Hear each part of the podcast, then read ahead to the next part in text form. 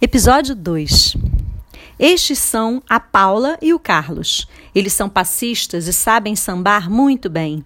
São verdadeiros bailarinos, apesar de nunca terem estudado balé. Quando eram crianças, olhavam para os passistas adultos e tentavam copiar seus gestos. De tanto olhar e tentar, os dois aprenderam. Hoje, as crianças que querem aprender a sambar olham para a Paula e o Carlos. Selma e Ézio formam o casal mais importante da escola. Ela é a porta-bandeira e ele é o mestre-sala. A porta-bandeira desfila levando a bandeira da escola. O mestre-sala dança sempre em volta da porta-bandeira. Eu adoro ver os dois dançando juntos. Como não sei bater palmas, vou latir um pouquinho. Au, au, au! Esta é a Hilária. Ela desfila na ala das baianas. A fantasia das baianas é muito especial.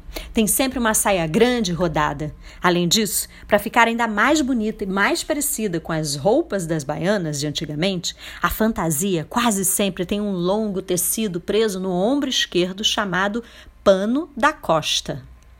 Eu adoro as baianas. Elas costumam fazer comidas gostosas e sempre sobra alguma delícia para mim. Olha só, acabei de ganhar uma linguiça que sobrou da feijoada.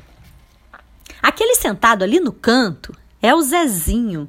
Ele foi escolhido para cantar o samba da escola no desfile deste ano. Zezinho é o puxador de samba. Muita gente chama o puxador de samba de intérprete ou cantor. Eu prefiro chamar de puxador mesmo.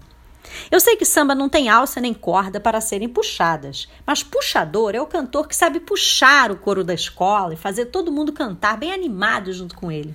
Então, para mim, puxador é mais importante que cantor. Cantar muita gente sabe, mas cantar e animar as pessoas, ah, isso só um bom puxador consegue fazer.